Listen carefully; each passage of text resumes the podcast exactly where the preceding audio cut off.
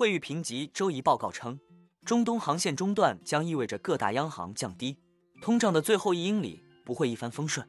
自2023年底以来，通过红海的货船一直面临胡塞武装的袭击。该组织声称发动这些袭击是为了抗议以色列在加沙对哈马斯的战争。该评级机构预测，红海局势导致今年到目前为止，航运成本飙升了百分之一百五十以上，这可能会使核心通胀率上升零点五个百分点。会议写道，这些增长可能会反映在未来几个月进口价格的上涨上，而更长的运输时间将减少中间投入品和消费品的供应。运输成本的前景是不确定的，但一个合理的情况是，它们将在几个季度内保持高位。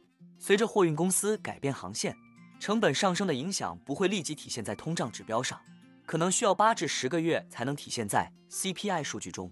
尽管进口价格在两个月内就反映了这些成本，这表明到二零二四年底，美国进口价格通胀将上升三点五个百分点。惠誉根据进口价格和纽约联储全球供应链压力指数构建了一个美国核心商品通胀模型，并假设后者温和上升。惠誉指出。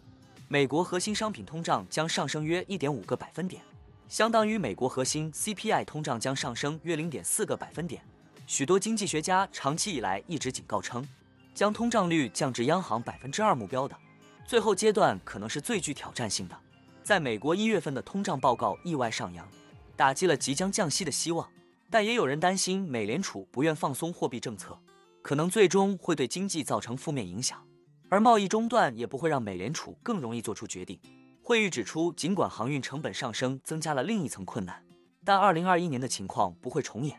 那一年，新冠疫情的压力对供应链造成了严重破坏，同时对商品和制造业投入的需求激增。国际货币基金组织援引的估计数据显示，当年仅货运成本就导致通胀上升了一点五至两个百分点。